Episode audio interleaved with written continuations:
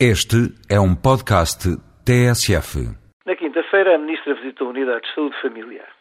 Tais visitas, para além do simbolismo e óbvia intenção de reafirmar a manutenção das grandes linhas das políticas anteriores, deram origem a um novo paradigma relacional com uma mais tranquila aproximação à realidade e uma maior aposta nos profissionais. Aquilo que pretendia ser uma reafirmação de que nada de substancial estaria a mudar, tornou-se assim numa evidência de que a mesma realidade pode ter diversas abordagens e tal diversidade fazer toda a diferença. Neste aspecto, a diferença entre a atual e a anterior detentor da pasta é abissal. As questões concretas de doentes e profissionais de saúde fizeram o seu caminho até à superfície, por fim libertos da enxurrada de números e estatísticas que por hábito os asfixiavam e tornavam ininteligíveis. Claro que ainda não foi agora que se assistiu à contextualização de toda a realidade subjacente. Ainda não foi desta que se analisou sem estados de alma ou pressupostos de clube os pontos fortes e os pontos fracos das transformações em curso. A sustentabilidade a médio prazo do sistema agora criado andou a radio do discurso e este, quando centrado nas vantagens para os aderentes, esqueceu com excessiva facilidade o que fazer dos outros.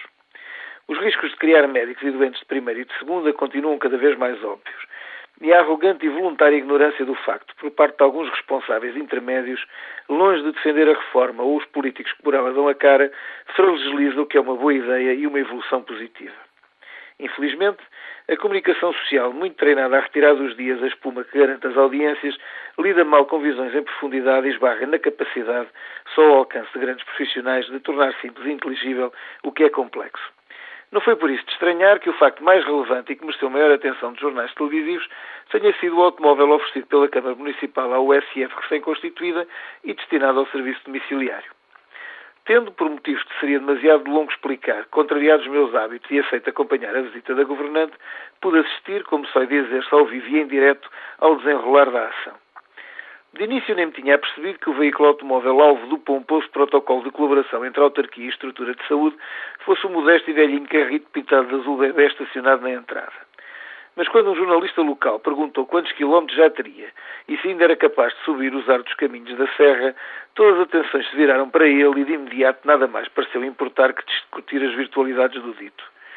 Analisaram-se cavalos, estado da mecânica e putativo valor do mercado responsáveis de um lado e do outro viram-se obrigados a longas explicações. Que sim, que o carrito fazia muita falta, que era melhor que nada, que antes nele que a pé, pois no inverno venta e cai geada. Que não, que não era nada ridículo, que cada um dá o que tem e que a inspeção garantia o estado de rigor da mecânica e dos travões. Dei por mim a pensar neste estranho país em que ninguém se interroga ou preocupa com o facto de os doentes acamados ou retidos em casa não terem assistência, mas em que todos se indignam se uma Câmara resolve oferecer um utilitário fora de moda e sem os airbags da última revista.